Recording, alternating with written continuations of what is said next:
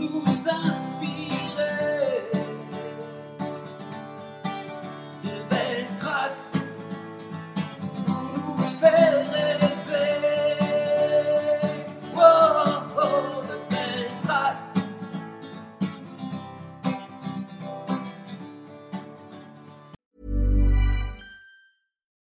One size fits all seems like a good idea for clothes until you try them on. Same goes for healthcare. That's why United Healthcare offers flexible, budget friendly coverage for medical, vision, dental, and more. Learn more at uh1.com. When you're ready to pop the question, the last thing you want to do is second guess the ring. At Bluenile.com, you can design a one of a kind ring with the ease and convenience of shopping online. Choose your diamond and setting. When you find the one, you'll get it delivered right to your door. Go to Bluenile.com and use promo code LISTEN to get $50 off your purchase of $500 or more. That's code LISTEN at Bluenile.com for $50 off your purchase. Bluenile.com code LISTEN. Quality sleep is essential. That's why the Sleep Number Smart Bed is designed for your ever evolving sleep needs. Need a bed that's firmer or softer on either side? Helps you sleep at a comfortable temperature? Sleep Number Smart Beds let you individualize your comfort so you sleep better together. JD Power ranks Sleep Number number 1 in customer satisfaction with mattresses purchased in-store. And now, save 50% on the Sleep Number limited edition Smart Bed for a limited time. For JD Power 2023 award information, visit jdpower.com/awards. Only at a Sleep Number store or sleepnumber.com. Bonjour à toutes et à tous. Bienvenue dans le podcast Belle Trace. Je suis Flo Masnada, skieuse et passionnée de sport. Choisir, dessiner, laisser ma trace, c'est ce qui m'a guidée pendant des années et je souhaite que cela continue. Alors j'ai pensé qu'à travers ce podcast, je pourrais donner la parole aux grands champions, mes amis, que j'ai eu la chance de côtoyer pendant des années pour qu'ils nous transmettent leurs messages, leurs valeurs, leurs belles traces quoi. Ils nous ont fait vibrer et continuent à provoquer des émotions uniques chez nous. Alors, tendez l'oreille et soyez à l'écoute de leur souffle plein d'énergie positive. Aujourd'hui, j'ai l'immense plaisir de recevoir dans Belle Trace une légende du ski alpin. Nous avons partagé quelques stages communs, quelques grands événements. C'était un chat sur les skis, une technique moderne et dynamique. Discret, je, disais qu'il, je dirais pardon, qu'il parlait avec ses skis. Maintenant, il écrit avec talent et s'est mis au ski de fond, avec passion. Bonjour et merci Franck d'être au micro de Belle Trace. Merci Flo pour cette belle, euh, belle phrase. L'homme qui murmurait au ski. Ouais, mais je trouve que ça, ça te va tellement. Merci, merci. C'est vrai, c'est vrai que bah, vu mon gabarit, j'étais un peu contraint et obligé de, de faire euh, ce, ce genre de, de, travail. Et donc, je suis, bah, je suis ravi de, de, parler avec toi quelques, quelques instants. Ça me fait très, très plaisir de, se remémorer ce qu'on, ce qu'on a vécu. Ouais. Ouais, non, non, on a vécu des, des belles choses et euh, on en reparlera un petit peu. Mais avant tout, j'aimerais juste revenir sur quelque chose, sur le ski de fond. Comment tu, tu as pu te mettre au ski de fond depuis des années? C'est bah, je sais, enfin, je pense que tu as vécu la même chose. Quand tu arrêtes ton ski alpin, tu en as un petit peu ras-le-bol de, de, tout parce que euh, vivre au centième de seconde pendant 15 ou 20 ans, ça, surcharge. Donc, j'ai eu besoin de, de, couper, de complètement breaker avec le sport carrément. Et puis, au bout d'un moment, le, le sport m'a manqué, d'abord pour, euh, pour moi, et puis ensuite pour mes genoux, et pour, euh, pour avoir une bonne santé. Donc, je me suis remis naturellement au ski de fond parce que c'est juste devant la maison quasiment. Et puis là, ben, ça a été euh, une sorte de révélation. J'ai commencé à, à, me faire plaisir, à, retrouver cette sensation de glisse que tu connais et, qui n'est pas évidente, effectivement, au départ en ski de fond, mais qui se trouve au, bout de quelques instants, au bout de quelques longues, euh, longues, patient, longues et, difficiles soirées euh, à passer en essayant de, faire glisser ces, ces, fameux skis de. Et puis, et puis bah, le, plaisir est, venu et vraiment depuis c'est un moment de respiration, c'est un moment complètement à part. Je dirais qu'en plus du, de l'effort physique, ça m'a apaisé, ça me, ça, me, ça me, libère après le, après le boulot. Et puis j'ai trouvé aussi un, un monde qui ne ressemble pas au nôtre, à celui du ski ouais. alpin, avec, avec d'autres valeurs qui sont, qui sont vraiment super intéressantes. Et c'est vrai que tu as toujours été quand même... Euh très proche de la nature. tu avais besoin mmh. souvent de tes moments calmes aussi. Hein, et est-ce que c'est pas ça aussi que tu vas rechercher pendant une espèce de méditation active, quoi? Oui, certainement. C'est une évidence. J'ai besoin de ces moments euh, de, calme, ces moments un peu à part. Euh, surtout la, forêt qui, me, qui me passionne. C'est quelque chose que, pour lequel je milite, pour lequel j'ai envie de, de, bien faire. Donc, euh, forcément, quand tu es en ski de fond, tu as des moments comme ça, un peu, un peu de grâce quand tu es, es, au milieu de nulle part, avec un peu de silence, et ça fait du bien je me retire pas du monde, hein. attention Flo. Hein. j'ai besoin, j'ai besoin de ça, simplement de, quelques moments à, soi qui, qui, ne sont pas si courants que ça dans la vie euh, qu'on peut avoir tous les jours. Euh, euh, champion olympique, euh, médaillé français, euh, avec une certaine, une certaine proximité avec tout, tout, le monde du ski alpin, en tant qu'exploitant mm. une location de ski. voilà. Bref, ça, ça, me, ça, me, fait de, de, sacrés beaux moments sur ces skis de fond. Ouais, ça me fait penser à, aux propos. J'ai reçu euh, dans Belle Trace Dimitri Ashvili et il me dit pareil. Il me dit qu'il a besoin de, cette, euh, de ce moment avec la nature, en, enfin, en communion ah avec la nature, sans, sans non plus complètement euh, couper, hein, mais voilà, ponctuellement, il, a besoin de, il a besoin de ça pour se ressourcer. Oui, bah c'est tout à fait ça. Alors, je, je me, ça me plaît encore beaucoup de ce qui est, évidemment, mais euh, le, dès que c'est possible, dès que c'est accessible, je pars, je pars faire un tour de ski de fond. C'est évident. C'est pour moi vraiment euh, des, des, moments où je, où je, cogite tout seul. Tu sais, hein, euh, mmh. quand tu es sur tes skis alpins, il faut surtout pas penser. Il faut être complètement dans sa bulle du, du portillon de départ jusqu'à l'arrivée. Là, c'est impossible. Tu tiens deux heures à, à, ne rien penser. C'est strictement impossible. Donc, c'est assez drôle le schéma que tu suis. Dès que, dès que tu as fait un kilomètre, la pensée s'évade et, et tu penses à tout et à rien. Et c'est vraiment ce qui me fait du bien. Ouais, ouais, je comprends bien.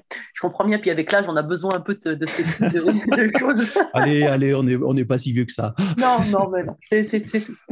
Alors justement, si on revient un peu en arrière, euh, euh, toi, tu as été donc le premier champion olympique de Super G. Euh, ça a été quand même un titre vraiment hyper retentissant. Moi, moi, tout de suite, quand je vois ça, je te vois, je vois l'image de, de Franck, l'Indien, avec, le, avec les plumes là, du chef indien à Calgary. C'est l'image oh, que avait, tout le temps. Quoi. Ouais, on avait fait une super photo pour illustrer un peu ce, titre. Euh, c'était un photographe qui, avait trouvé une véritable coiffe d'Indien et on s'était trouvé dans la, parce que le Nakiska était sur une réserve indienne et, donc on s'était euh, mis dans un petit village indien et là on avait fait euh, cette photo là qui, est restée pour beaucoup le symbole de ce moment-là. Euh, plus que le titre, euh, le premier titre en Super G, effectivement, mais c'est surtout le premier titre après Kili qui, a été euh, à, la, une. On, a passé 20 ans à essayer de se, se dépêtrer de, ce ski alpin, de, de, notre, de notre passé, essayer de, recoller les morceaux avec les anciens. Et, et ben là, voilà, c'est le lien, c'était le moment qui, qui, que tous on espérait. Et puis, et puis voilà, on s'est construit à partir de ça, donc euh, tant mieux. Derrière, on n'a pas dû attendre 20 ans pour, pour de nous voir des champions olympiques, et c'est vraiment tout ça que, c'est essentiellement ça que je retiens. Oui, et, je suis tout à fait d'accord. Souvent, on parle, tu vois, de, de 98 de, l'équipe de foot qui a, qui, a, qui a, décomplexé un peu les autres équipes, alors qu'en plus, il y a eu d'autres champions avant. Hein. On en parlait en handball, etc. Enfin, d'autres équipes de foot, enfin, de, de sport co, pardon. Mais c'est mhm. vrai qu'en ski, nous, il y a eu toute cette période euh, avec les, enfin, les années 70 euh, avec une équipe de, de, France incroyable, et puis après qui a été détruite euh, par, mhm. par les instances, on va dire. Et, ça. et, derrière, nous, on a eu, il y, a eu du mal pendant un moment. Et on portait, on portait un peu hein, cette. Euh, ah, on a porté ce fardeau assez longtemps. Voilà. et c'est vrai que toi, tu as été le, le déclencheur d'une nouvelle ère de, de, quoi. Bah, oui, ça, s'est fait. Euh, je voulais surtout pas être une génération sacrifiée. Euh, c'était, je me rappelle d'un moment assez fort. C'était sur les bancs du, lycée d'été, euh, je crois que c'est en, première, où c'est Jean-Pierre Mont, notre, notre regretté euh, médecin de l'équipe de France, qui, nous avait dit, euh, on lui posait des questions sur notre entraînement, sur, sur les programmes physiques, sur tout ce qu'on voulait. Et, et, à chaque fois, il nous lâchait, bah, peut-être, on ne sait pas, on ne sait pas, on ne sait pas, peut-être que vous êtes une génération sacrifiée. Et ça, je, le refusais, mais alors, je, ne pouvais pas passer à côté de ça. voilà, je me devais de, de réussir et puis, euh, et puis ça s'est fait avec les copains, ça s'est fait avec toute, toute une ambiance. Euh, d'abord le lycée d'été, et puis ensuite euh, bah, Luc, euh, Cabou et puis Denis Ray, parce que le groupe des Top Gun m'a décomplexé. Moi aussi, j'en avais besoin pour, pour aller chercher ces titres et, ces victoires. Et puis après, ben voilà. Le, Peut-être qu'on explique un petit peu ce, groupe des Top Gun ah, qui a été, ah, bah, oui, oui, oui, Le groupe des Top Gun, il, il, est né, euh, il est né au début des, juste avant 88. Il est né en 87, très exactement.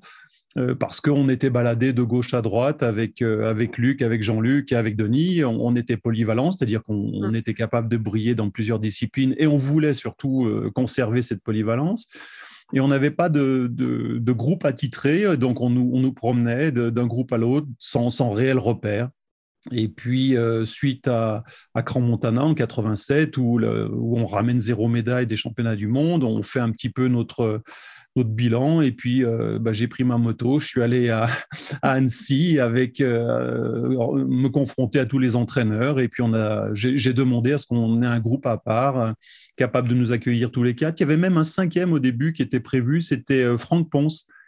Et puis, pour des raisons liées à sa personnalité, ils, ont limité le groupe aux quatre. Et, donc, on a fondé ce groupe avec Serge Guillaume, euh, notre entraîneur, celui que l'on avait souhaité. Et on a fait un programme vraiment extra euh, qui, prenait en fait les, bah, nos besoins. On n'était plus des, numéros ni des robots. Et, donc, on a fait nos, nos propres programmes d'entraînement. On s'est impliqué dans ce qu'on faisait.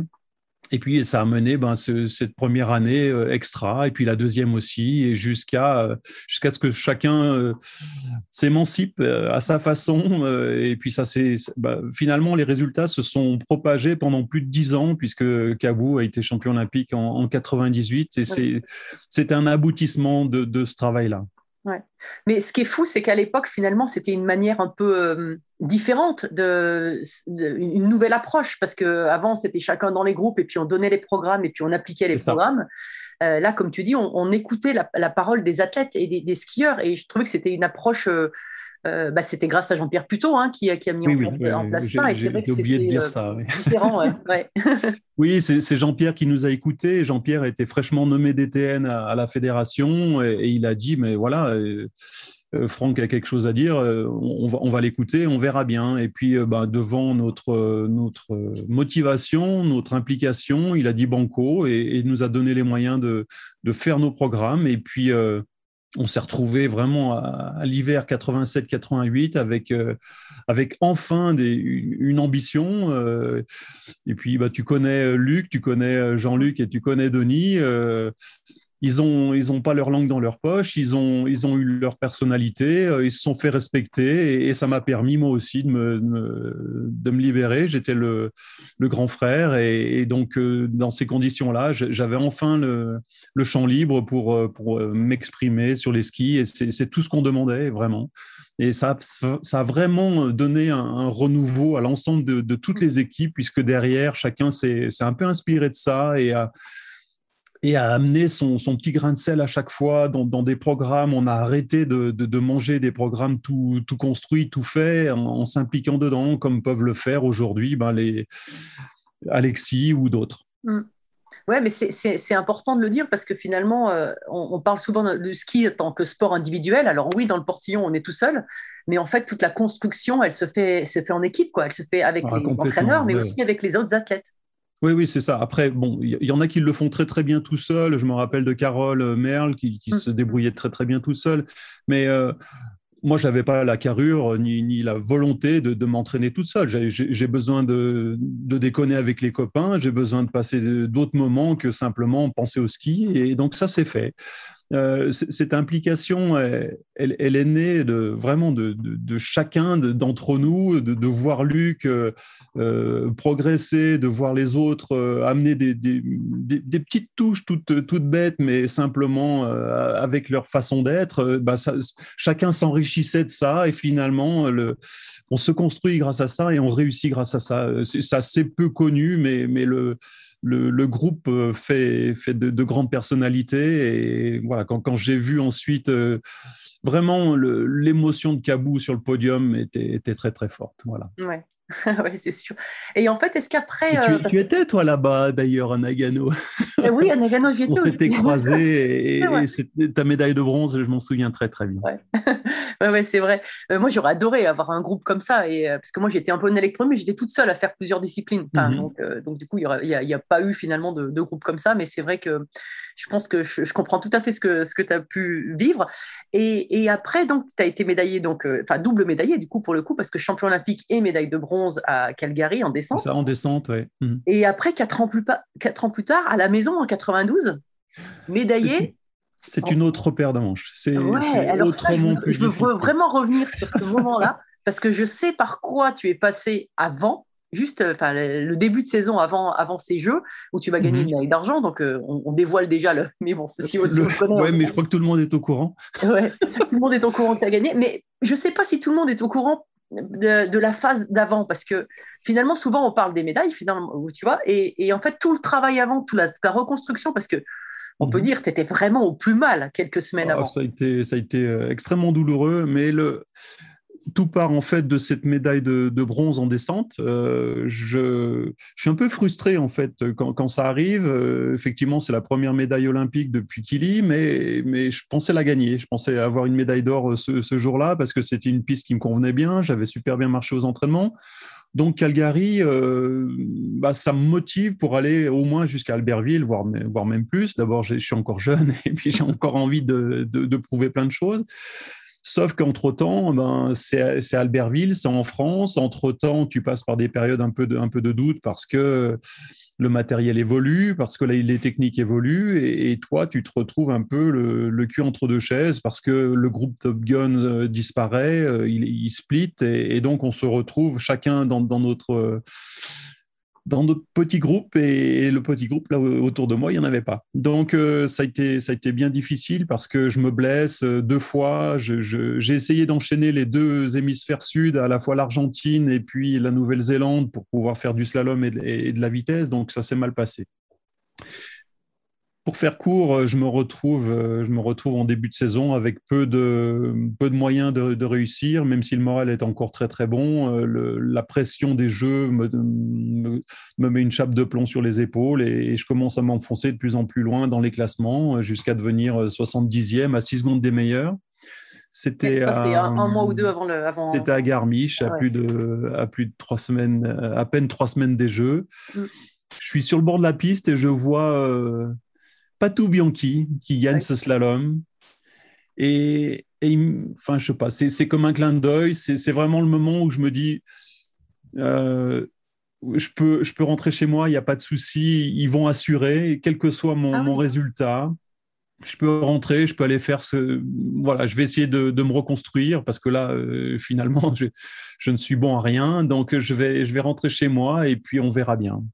Et quand je suis rentré chez moi, j'ai, grâce à Jean-Pierre Puteau, rencontré une personne qui a fait de la préparation mentale. À l'époque, c'était inédit. Mm. Et donc, avec cette personne, c'est Denis Cellier. Euh, je sais pas si, j'espère qu'il m'écoutera un de ces quatre. Il m'a dit, euh, ouais, voilà, il m'a dit, euh, il m'a dit bravo pour cette 70e place. Maintenant, on fait ce qu'on veut. Non, mais t'imagines, Flo, Ah oui. quelqu'un qui te dit bravo pour ce très très mauvais résultat. Maintenant, on, on est libre, on fait, on fait absolument ce qu'on veut. Ouais, Et fond euh, du à trou, donc euh, c'est bon. voilà, tu t'en es rendu compte, les résultats sont là pour te le prouver, donc maintenant on, va, on va démarrer euh, ce qu'on sait faire. Lui, il connaissait absolument rien au, au ski alpin, il avait fait un peu de suivi de- d'une personne euh, de Florence Artaud, donc un peu de sport et, de la voile avec grand succès. Donc il s'est retrouvé à, me faire la trace, à me faire la, à me, faire mes gammes, à essayer de, revisualiser la descente et, on s'est construit euh, autour, de, autour de ça pour euh, des moments de grâce vraiment avec lui. donc c'était exceptionnel. Pendant trois semaines, on s'est construit hors du monde quasiment et puis on s'est retrouvé avec au départ au départ des, jeux avec, euh, avec une ambition extrême, avec un, une sérénité à toute épreuve et, euh, et une décontraction qui a fait que j'ai réussi euh, ce moment-là. La suite, euh, la suite euh, malheureusement, bah, elle m'a rattrapé parce que derrière ça, je me suis un peu décontenancé euh, avec, avec toutes les prestations qu'il fallait assurer. Enfin, Mm. vice-champion olympique sur la phase de Bellevarde, raconter ma résurrection, raconter tout ça. J'y ai laissé un peu d'énergie, mais je le regrette pas du tout. Il fallait expliquer ce que j'avais fait, il fallait expliquer ce, ce parcours et, et j'ai dit, enfin, et je le pense encore, ce jour-là, je suis devenu un homme. Voilà. C'est beau. Oui, c'était vrai, c'est c'est- c'est ab- c'est absolument sincère. Euh, À Calgary, je suis devenu un, un grand sportif ou un sportif. Mhm. Euh, là, à Albertville, je je suis devenu un homme parce que je suis passé au travers de, de cette épreuve-là.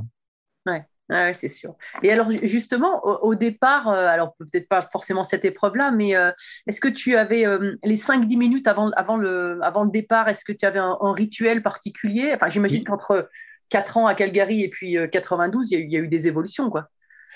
Bah, le rituel euh, était pas très loin de, de ce que je faisais. Au contraire, je veux dire, on- on- ça a été vraiment notre boulot euh, de, avec Denis Cellier de remettre en place ce rituel à la, pas à la virgule près, parce qu'on on s'attachait pas à des, à des, des choses matérielles, mais, mais à un état d'esprit et, et amener toute une série de, de pensées pour que, comme les athlètes qui, qui sont, euh, comme les biathlètes, pardon, qui sont, euh, qui arrivent sur le pas de tir, si tu veux. Ouais. C'était vraiment ce, ce genre de, de mécanisme arriver euh, sur, le, sur le départ, mettre en place tout un protocole pour que, au moment où le, le portillon s'ouvre, bah, il y ait l'état de grâce qui, qui débute et, et que comme le biathlète, il va chercher sa cible et, et- ne pas penser, ne pas réfléchir, ne rien, ne rien sortir d'autre que ça. C'était vraiment notre, notre objectif, c'est-à-dire euh, du portillon de départ jusqu'à l'arrivée, euh, trouver cet état de grâce pour qu'il n'y ait pas un moment où tu t'échappes de ta pensée, que tu sois instinctif à, à 100%, comme, euh, voilà, comme, comme ce qu'on essaye d'apprendre quand tu, quand tu apprends le ski. J'avais aucune question à me poser sur ma technique, euh, ni, ni sur quoi que ce soit, sur le matériel. Il fallait simplement euh, faire, le, faire le job et c'est ce que j'ai fait. Donc tu, tu passes la ligne d'arrivée, tu te retournes et tu vois le tableau. Euh, c'est génial, vraiment génial. Médaille médaille d'argent, oui, mais j'ai gagné. Ce jour-là, pour moi, c'est une victoire sur soi-même. quoi. En plus, quand tu passes la ligne d'arrivée, tu as le dossard 20 et quelques, tu as le 20 T'as le, t'as le 23, ouais. Le 23, ouais. Le 23, donc en fait, tu es sûr, du, voilà, es sûr de, de- du résultat. Donc, tu as cette explosion aussi qui est, qui est juste incroyable. Quoi. Enfin, Ouais, et puis, et euh, voilà, même, enfin, je veux dire, il aurait pu y avoir une autre personne qui me double, je, peu, peu Oui. m'importe. J'avais fait vraiment ce que je savais faire de mieux ce jour-là. Euh, effectivement, quand tu, 20 ans après, tu dis, tiens, j'aurais pu faire ci ou ça et, et gagner 5 centièmes et puis, et puis battre Patrick Hurtley, mais bon, c'est le jeu et au contraire, il est très, très beau comme ça. Je tombe dans les bras de Lu- Luch- Lucho qui, qui Mm. était là dans, dans l'air d'arrivée et, voilà, c'était un, un, un sacré clin d'œil quand, quand même que, que de se retrouver tous les deux là dans l'air d'arrivée. Ouais.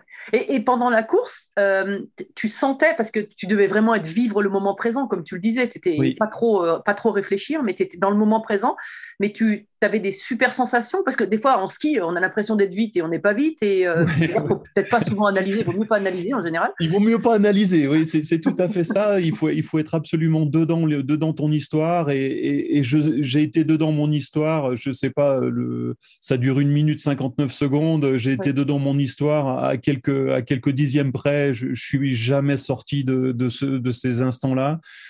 Bon, c'était très très facile parce que cette descente te demandait tellement de concentration que tu pouvais pas tellement t'échapper. Donc, euh, à l'exception d'un petit moment au, au saut de la buse où je me souviens avoir un petit peu, C'est ouvert. euh, euh, voilà, je me suis, je me suis un peu ouvert et puis j'ai un peu regardé autour où j'étais. Donc euh, voilà, je- il y, a- il y a un petit moment de flottement, mais vraiment tout le reste, il n'y a pas un moment où tu tu te régales pas, il n'y a pas un moment où tu tu te tu t'exploses pas. Vraiment, tu as, toutes tes sensations à toi, tu es, décuplé, tu as les sensations qui vont jusqu'au bout des spatules, tu as, les muscles qui réagissent comme tu veux, tu voilà, tu es, dans le bon timing, tu sais que tu, tu sais que tu vas vite parce que c'est comme ça. C'est voilà, ce que c'est les sensations que j'ai eues à chaque fois que j'ai réussi des courses. Tu, tu, tu franchis tu, un tunnel quasiment euh, non-stop euh, avec une lumière blanche à l'arrivée et, et, voilà, c'est absolument génial. C'est vrai que c'est le, point commun de tous les grands champions quand ils, quand ils sentent le, ils sont dans le, comme on dit, dans le flow, quoi. Et dans le, Mm. et euh, je me rappelle Jean Galfione qui disait, bah, quand je suis au bout de la piste, à un moment qu'après quand je cours, bah, j'ai l'impression que ce moment-là, à ce moment-là, j'étais plus haut que d'habitude, quoi. Je volais, quoi, sur Mhm. ce saut-là. Et c'est vrai que là, c'est ce que tu, ce que tu décris. Et Ouais, c'est tout à fait ça. Le, le, par rapport à, euh, aux- quatre ans avant, par rapport au Super G, c'est une autre histoire. À ce Super G, j'ai été euh, dedans aussi, du, haut jusqu'en bas, mais euh, j'avais gagné un peu par, comment dire, un, peu par facilité, parce que les, enfin, les principaux favoris sont tombés ou ont raté leur course. Euh, Je me rappelle de Vassmayer qui enfourche la première porte en Super G. Je me rappelle de Tomba qui sort sur le sommet. Donc, euh, oui, j'ai gagné, j'étais dedans et, et c'était très bien. Et, et- mais j'étais un sportif et, et c'était presque normal. Quand tu te retrouves quatre ans après à devoir faire euh, tout un scénario incroyable pour remonter de la 70e place à la, première, à la seconde, pardon, là tu apprécies, là, là tu te dis waouh, c'est vraiment, euh, c'est vraiment une vie de dingue, c'est vraiment un sport de fou et, et- et merci, merci, merci. Alors, c'est vrai qu'il y a quelques années après, euh, tu, tu as, tu as transmis un peu ton savoir, euh, notamment à travers des commentaires sur Eurosport. Merci, oui, oui, on a fait, on a fait un, bout de, un bout de route ensemble aussi. Ouais. ouais. Et dans les cabines. Et tu étais, brillant d'ailleurs. Et ce qui était vachement étonnant, c'est parce que pendant ta carrière, t'étais- tu parlais peu, en fait, tu étais discret. Et, et en fait, là, on avait l'impression qu'on te, que, tu, que un autre champ s'ouvrait quoi, pour que tu puisses euh, partager ce que tu avais vécu. Et c'est vrai que tu étais, enfin, ouais, derrière le micro, c'était c'était fabuleux de t'écouter. quoi. Je pense que Oh, merci. on a beaucoup merci. appris. Non, non, mais on a beaucoup appris avec toi. Ah bah moi, j'ai beaucoup appris aussi sur moi à ce moment-là. Et, ouais, je, l'ai- je l'ai expliqué avec Alexandre Pasteur, avec qui je commentais. C'était vraiment comme un- une sorte d'exorcisme pour moi, parce que pendant toute ma carrière, j'ai essayé de, lutter pour, euh, pour recoller les morceaux du ski français. Ça, c'était vraiment quelque chose qui me tenait à cœur, euh, parce que passer euh, 20 ans après Kili, ça n'a pas été facile.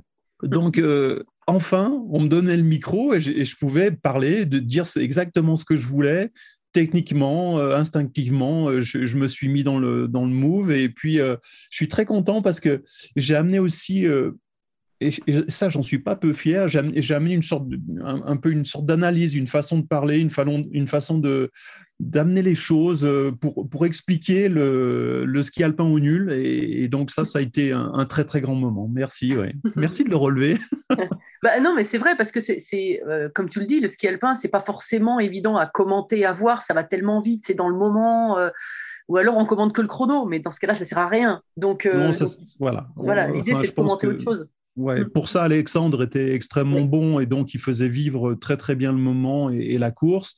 Et moi, essayé d'amener justement ce, ce, ce, ouais, cette technique, essayer de la euh, de l'amener à la portée de tout le monde pour que, pour que tous les gens qui, regardent du ski aient, voilà, euh, un, minimum de connaissances pour se dire, bah, tiens, oui, là, effectivement, il est passé à tel endroit alors que l'autre était beaucoup plus bas ou plus près. Ou, bref, j'essayais de donner des points de repère pour que ce soit euh, lisible et, explicite. Donc, avec mes mots à moi, bien sûr, mais voilà, je pense que ça, ça, c'était, un très très bon moment. En tout cas, moi, ça m'a, ça m'a ouvert des portes aussi, beaucoup, et beaucoup de facilité après pour devenir, euh, pour devenir euh, ouais, plus ouvert par rapport à, à ce, qu'on a pu vivre euh, tout au long de notre carrière de, de skieur. ouais, c'est clair. Et alors justement, tu n'as jamais été ensuite euh, contacté par la fédération ou des clubs pour venir, euh, pour devenir un peu, je sais pas, conseiller ou, ou toi, ça t'a pas intéressé d'être entraîneur, par exemple, de devenir entraîneur? Alors, je pensais que c'était c'était plus facile que ça. Je, je, je, me suis rendu compte, en fait, derrière le micro et, et à regarder les gens évoluer, que c'était pas aussi simple que ça d'être entraîneur, d'avoir le bon mot, d'avoir le bon geste euh, au bon moment. Euh, on est souvent réactionnaire euh, par rapport à ce qu'on voit et, et donc euh, je suis pas certain d'être un très très bon entraîneur.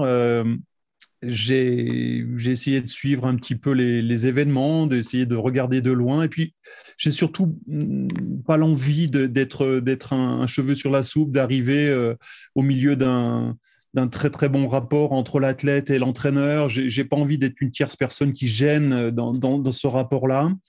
Et donc, euh, plutôt que de gêner, j'ai préféré me taire bien souvent. Et, c'est, enfin voilà, j'ai beaucoup d'admiration pour, euh, pour ceux qui engagent leur, euh, le- leur vie d'entraîneur euh, avec avec euh, bah voilà avec toute leur passion. C'est c'est pas facile. Je connais maintenant la valeur de, ce rôle-là.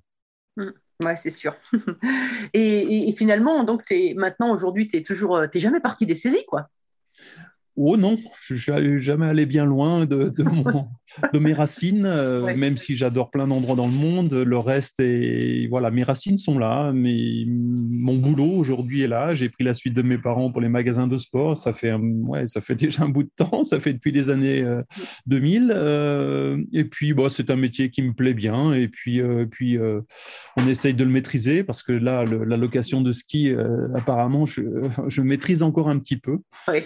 Voilà, et puis surtout, je me suis entouré de, de personnes euh, qui, qui sont compétentes, donc ça tout, tout va bien, tout va bien dans cette histoire. Et Il y a des choses que tu as appris pendant ta carrière qui, qui te servent aujourd'hui pour le management ou euh, Oui, c'est Oui. indéniable. le- la façon de mener une, une- une course ou une carrière de, de haut niveau, ça t'oblige à, à voir tout et à penser à tout. Donc, euh, oui, on essaye de, on essaye d'appliquer ce qu'on a appris euh, patiemment.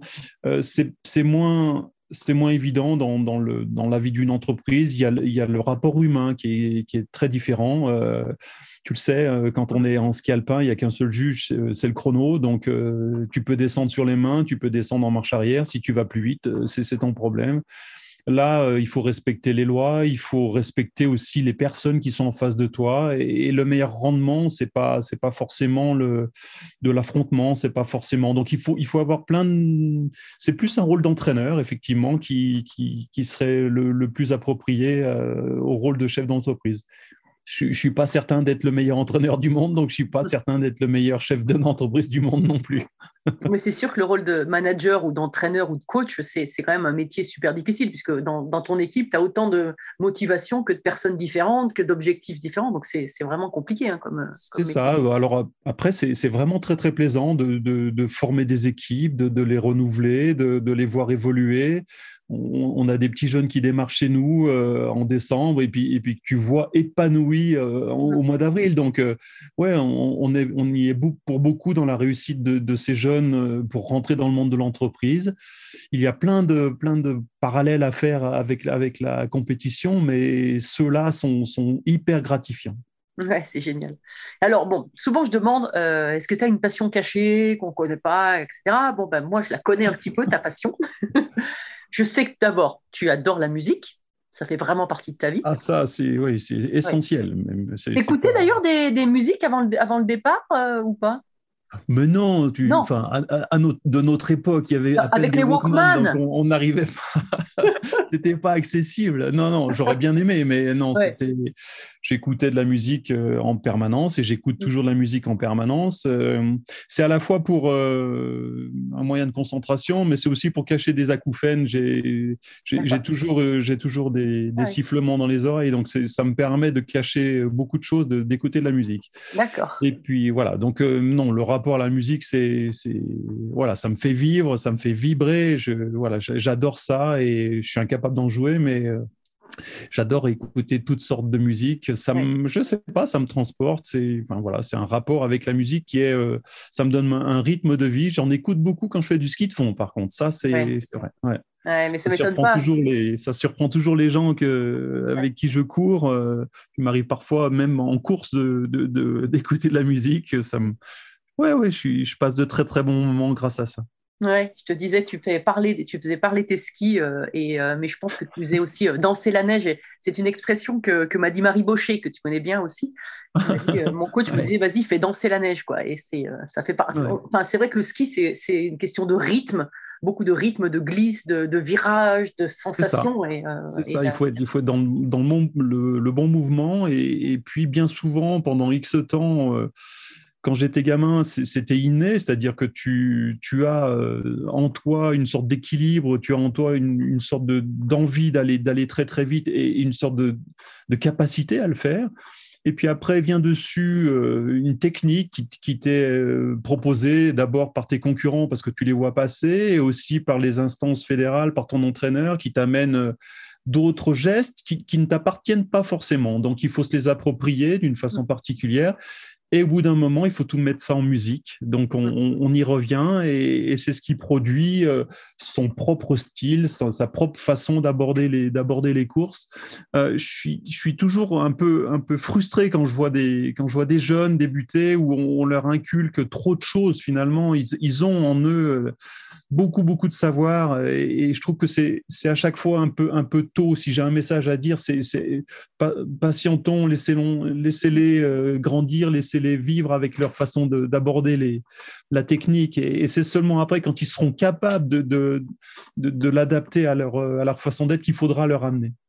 ça, quelque la, liberté de la liberté de s'exprimer, je trouve que c'est dans l'éducation, euh, c'est important. Je, je, dis toujours, euh, Body Miller, s'il n'avait pas été américain, euh, il n'aurait jamais fait la carrière qu'il a fait parce qu'on ne l'aurait pas laissé s'exprimer avec les bras derrière dans tous les sens. Absolument, On l'aurait fait rentrer dans le cadre et il aurait explosé en fait. Alors on prend, prend bien sûr l'exemple de, de, Body Miller, mais c'est aussi valable chez, les Autrichiens. Tu, tu, tu reconnais un je reconnaissais un Hermann Mayer ou, hum. un Stéphane Eberharter au premier coup d'œil. Ah ils ne se, ressemblaient pas et pourtant ils, avaient une façon propre de, skier qui, était très différente et qui allait très très vite. Donc euh, voilà, j'aime bien, bien ça, c'est-à-dire que chacun euh, euh, puise dans, ses ressources et ensuite adapte bien sûr le, ce qui se fait de mieux pour pour l'adapter à son propre à son propre corps, à sa propre façon de voir la vitesse et, et, s'accepter. Donc voilà. Oui, si, si on prend dans, euh, Body Miller est un, est un superbe exemple de, de réussite, absolument. Ouais. Après, euh, haute passion, bah, on, est on est parti, donc parlons-en. L'autre passion, c'est l'écriture. Là, je, te laisse là. L'autre passion, c'est l'écriture qui est venue euh, bah, grâce au ski de fond, parce que j'ai découvert là des, des super moments, des, de très très belles ambiances dans des stations que je connaissais pas, dans, dans une forme d'effort que je connaissais pas. Et, ça m'a, mais alors bluffé euh, dès, le départ. Euh, voilà, une fois que tu commences à savoir glisser et, et cette, euh, cette forme de, de, travail, c'est quelque chose qui me manquait en ski alpin.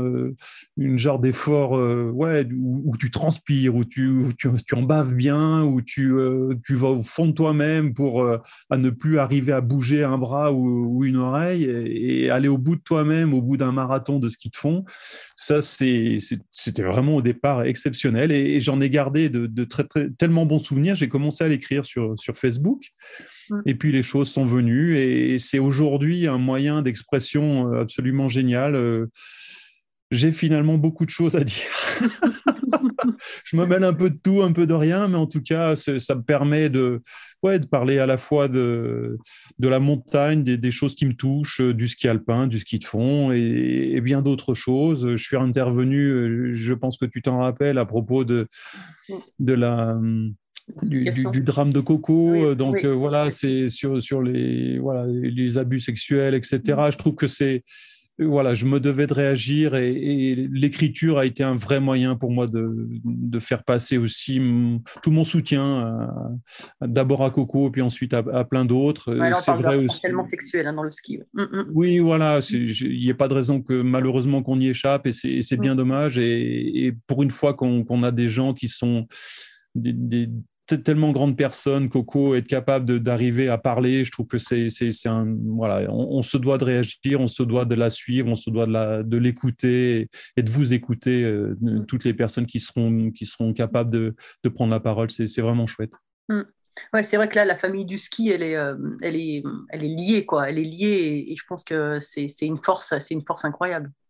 Voilà, il y a donc voilà, il y, a, des sujets graves, il y a des sujets mmh. un peu un peu moins graves. C'est l'avenir du ski, c'est l'avenir de, nos stations de ski. Ça mmh. peut, bref, l'écriture m'amène vraiment à une très très grande réflexion. Ça, ça m'amène euh, parfois même à aller un peu trop loin dans, dans mes délires, mais bon, euh, je les assume. Euh, j'ai signé des tribunes pour pour l'écologie, donc sans être extrémiste, je, je pense qu'aujourd'hui on se doit d'avoir un regard différent. On ne peut pas continuer à à, continuer d'aller de l'avant comme on l'a fait jusqu'à présent. C'est une idiotie. Euh, continuer de, vouloir équiper nos stations de ski à 100% de canon neige, c'est une hérésie. Euh, continuer de, croire qu'on pourra faire de la neige pendant 50 ans à 1000 mètres d'altitude, non. Il faudra qu'on soit euh, et, dès aujourd'hui capable de, lever le pied, d'assurer l'essentiel. Et j'ai retrouvé dans cet hiver qui vient de se passer, dans l'hiver euh, Covid-19, hiver 2020, des, des gens, des touristes qui sont venus à la montagne pour, pour la montagne. Donc, effectivement, ça ne va pas remplir nos tiroirs caisses, mais peut-être qu'il faut qu'on réagisse différemment par rapport à ça et, qu'on soit aujourd'hui capable d'être plus un peu plus calme, un peu plus serein par rapport à l'avenir de la montagne. Ça lui ferait tellement du bien et à nous aussi. Mmh. Oui, ça c'est clair. Je suis bien d'accord. oui. Je, suis bien je connais ta sensibilité là-dessus. Il, est évident que voilà, l'âge d'or du ski et, de la neige est, derrière nous. Euh, malgré tout, elle est encore là. Sachons l'apprécier quand elle est là avec, euh, voilà, avec, avec beaucoup plus de, calme et, moins d'avidité. C'est juste ça qui, m'inquiète un petit peu euh, dans, dans le développement aujourd'hui de, de retenue collinaire à outrance, d'aller de, chercher euh, des, des, remontées mécaniques dans tous les fonds de vallée, d'aller suréquiper cette montagne. Je ne suis pas certain que nos clients demandent ça. Oui, puis des projets immobiliers qui continuent à manger un peu la montagne, alors que, alors qu'on, des fois, c'est pour, euh, ça tourne trois semaines dans, l'année, quoi. Donc, il y a un moment, c'est. c'est exactement ça. J'ai comparé le, ces lois de ces lois d'accès euh, immobilier à, du dopage. Euh, mmh. C'est ni plus ni moins que ça dans, le monde du, sport. C'est-à-dire que là, euh, grâce à ces lois, on dope les, lits et l'urbanisme en montagne. Et puis, quelques, quelques semaines après, c'est la décrue. Quelques années après, on a des lits qui, meurent. On a, on a des résidences hôtelières qui se vident. c'est vrai dans certaines stations, c'est moins vrai dans d'autres parce qu'effectivement, il y a quand même par moment un, un, peu de demande, mais on se retrouve avec en février, des lits froids, ce qui, est absolument euh, impossible à, admettre, parce qu'aujourd'hui, on a, on a largement de quoi accueillir tous nos, tous nos vacanciers qui veulent bien venir, parce que ça reste un, milieu exceptionnel, la montagne, donc sachons le préserver. Hum, ça, je suis bien d'accord. Euh, qu'est-ce que, euh, est-ce que tu as, est-ce que tu as une devise dans la vie? Oui, j'ai une, devise. Enfin, je ne sais pas si c'est mmh. une devise. C'est euh, un, mot, je ne sais pas qui, a dit mmh. ça un jour. Il a dit que tout le monde disait que c'était impossible, il ne le savait pas, il l'a fait. Voilà, donc euh, je me retrouve là-dedans à chaque fois que, je me lance dans un truc. Je me suis lancé dans le ski de fond. Euh, voilà, tout le monde me disait avec tes grosses cuisses de, skieur alpin, jamais tire au bout. Et puis je l'ai fait. Tu faisais, faisais pas 90 kilos non plus. Donc non, je ne faisais pas 90 kilos, mais quand même par rapport à des fondeurs. j'étais en gabarit. Euh, voilà, j'étais descendeur justement au milieu de, gens qui faisaient 100 euh, kilos et, voilà, ça m'a pas gêné vraiment. Et bien sûr, sur certaines pistes, je brillais pas, mais c'était pas grave. Euh, voilà, j'avais, j'aimais ça et, rien ne m'empêchait de, le faire. chef d'entreprise ou enfin bref voilà c'est vraiment quelque chose je me fixe pas de limite là-dessus je suis si ça me plaît, j'y vais. J'ai été commentateur sportif. Je me rappelle le premier, enfin, mon premier commentaire avec Alex, qui il, m'avait appelé depuis le mois d'août euh, et, Zolden était en, octobre. Donc, il m'a appelé quasiment toutes les semaines en me disant Est-ce que tu veux réviser? Est-ce que tu voudrais pas faire quelques, essais, etc. Et je lui disais Non, si si je suis fait pour ça, euh, on, le verra tout de suite. Si je suis pas fait pour ça, c'est pas grave. Vous me dites euh, c'est fini, puis on n'en parlera plus. Et, voilà. Donc euh, je me suis retrouvé au micro. On s'est retrouvés tous les deux à Zolden, et, ça a été le début de dix ans de de, de enfin ouais, c'est même pas de la collaboration, c'était d'une je sais pas, on s'entendait tellement bien que c'était génial. Donc voilà, je, vis comme ça, il faut, faut, que ça matche, et puis si ça matche, c'est parfait. Mais en fait, tu es un homme de passion tu es un homme de, de, passion et de. Ah oui, oui, oui, non, non, on peut, on tout ce que tu fais, en fait, c'est plein de choses différentes, mais à fond, quoi. Oui, c'est ça, c'est à fond, euh, propre comme au figuré. Oui. non, je, je fonctionne comme ça. Il faut, il faut que je, il faut que je vive, et il faut, que, il faut que je vibre, que je ressente, euh, que je ressente les choses pour y aller. Sinon, euh, sinon, bah, ça me parle pas. Et si ça me parle pas, bah, je, je fais pas. Ouais. Voilà. bah oui, c'est sûr. Euh, et, quel est ton regard aujourd'hui sur l'équipe de France actuelle? Avec les Jeux qui arrivent à Pékin Ça va être particulier à Pékin, mais. Ouais, alors figure-toi, euh, Flo, qu'il y a plus de différence entre euh, Alexis et moi. Ça fait 30 ans. qu'entre moi et Kili. Ça faisait 20 ans. Donc, euh, il doit me prendre vraiment pour un dinosaure. Mais je l'adore. J'adore Alexis. J'adore toute cette équipe qui, qui est aujourd'hui au, sommet. Mathieu, Mathieu Fèvre, Victor. Euh, euh, dans une certaine mesure les françaises, mais j'ai moins d'affinité parce que à part ça, je, je, me sens pas du tout en mm. phase avec cette équipe. Euh, en tout cas, chez les garçons, euh, waouh, je, suis scotché, je suis scotché par ces mecs qui, qui sont qui sont capables de faire médaille d'or, médaille de bronze au championnat du monde en géant. waouh, je suis je suis bluffé. Ils gagnent le Grand Globe de cristal. Ils sont ils sont tous, y compris en descente. Quand, quand tu vois Johan Claret à 40 ans se, se jeter en descente mais c'est génial. C'est ils, me font tellement plaisir que voilà, je suis, je suis admiratif plus qu'autre chose. Euh, voilà, je suis, je suis un dinosaure certainement pour eux, mais c'est pas grave. Je, les admire et, je trouve qu'ils ont, ils ont tellement raison de continuer à aller jusqu'au bout d'eux-mêmes. Euh, voilà, j'ai envie d'avoir 20 ans, de, de, faire comme eux et, d'être, d'être aussi euh, enthousiaste quand, quand, ils prennent le départ. Je les, je les sens, je les sens pro dans ce qu'ils font. Et voilà, c'est une. Euh, dans une certaine mesure, on, fait partie de la, même famille, hein, donc euh, tant mieux, parce qu'ils ils sont, ils sont vraiment de dignes héritiers euh, de ce qu'on a pu initier il y a, il, y a, il y a 30 ans. Voilà. exactement. Alors, ma toute dernière question, parce qu'à un moment, il faut s'arrêter. quoi. Ouais, bah, j'ai beaucoup parlé. Non, non, non, c'est passionnant. Justement, c'est passé très vite. Mm-hmm. C'est quoi pour toi une belle trace? Alors, une belle trace, c'est pas forcément de la compétition. Pour moi, une belle trace, c'est quelque chose qui vous fait plaisir. Euh, j'avais ma fille à un moment qui, disait euh, une belle trace, c'est quand les, spatules elles font des Scooby-Doo dans la neige. Voilà. Donc, tu sais, tu, vois ce que c'est, les, Scooby-Doo, c'est ou, des dauphins, tu sais, quand tu as tes deux spatules qui, qui, qui, sont dans la poudreuse. Euh, qui, on a l'impression que tu as, deux dauphins devant toi qui, t'accompagnent. Voilà, c'est ça une belle trace. C'est-à-dire que c'est c'est du plaisir, c'est de l'inédit, c'est euh, voilà, c'est quelque chose qui, qui, te, qui te plaît à toi. Et qui forcément laisse une trace derrière soi qui, qui est euh, voilà qui est, qui est, pour tout le monde mais, mais qui te fait plaisir à toi. Bon, bah écoute, merci Franck, c'était voilà pour, bien évidemment passionnant. Et mes Scooby-Doo. Voilà les Scooby-Doo. Voilà les Scooby euh, bon, on va encore, euh, j'espère, se, se, recroiser un peu plus souvent parce que finalement, on est chacun de notre côté, donc euh, voilà. Ouais. c'est vrai que le, le, monde des affaires n'attend pas, donc on est, on est toujours sur le qui-vive pour préparer des saisons. on n'est pas épargné par l'actualité, donc mm. on, on, essaie de survivre nous aussi à l'autre bout de la chaîne du, mm. du ski. Euh, mais le monde des affaires est, euh, est vivant. Euh, on, continue d'être, d'assurer la présence en montagne. Et je, veux juste que ce monde-là, ne, d'abord, ne s'écroule pas, mais qu'il soit, pour ne pas s'écrouler, qu'il soit capable de ralentir. Donc, c'est, c'est, ce à quoi je m'efforce par mes petits billets sur Facebook, par mes écrits, par mes attitudes, par mes prises de position au sein de la fédération des, des professionnels du sport. Et puis, euh, et puis voilà. Et, et, je pense qu'on est suffisamment euh, mature et réaliste pour, pour savoir que ce n'est pas éternel, cette situation. Ouais, voilà, donc euh, oui, et, après, je, après je prendrai un peu de temps pour aller te voir. D'accord.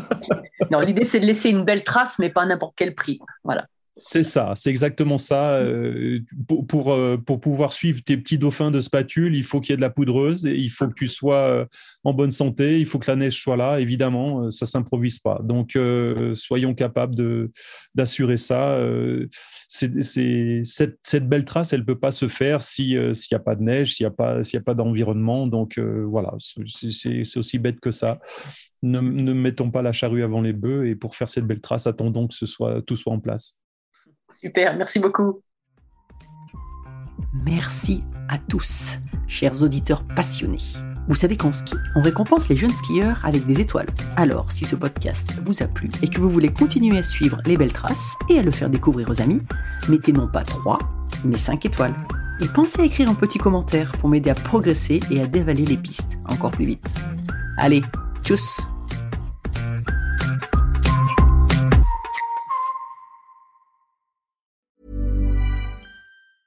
Mom deserves the best, and there's no better place to shop for Mother's Day than Whole Foods Market. They're your destination for unbeatable savings, from premium gifts to show-stopping flowers and irresistible desserts. Start by saving 33% with Prime on all body care and candles. Then get a 15-stem bunch of tulips for just $9.99 each with Prime. Round out Mom's menu with festive rosé, irresistible berry chantilly cake, and more special treats. Come celebrate Mother's Day at Whole Foods Market.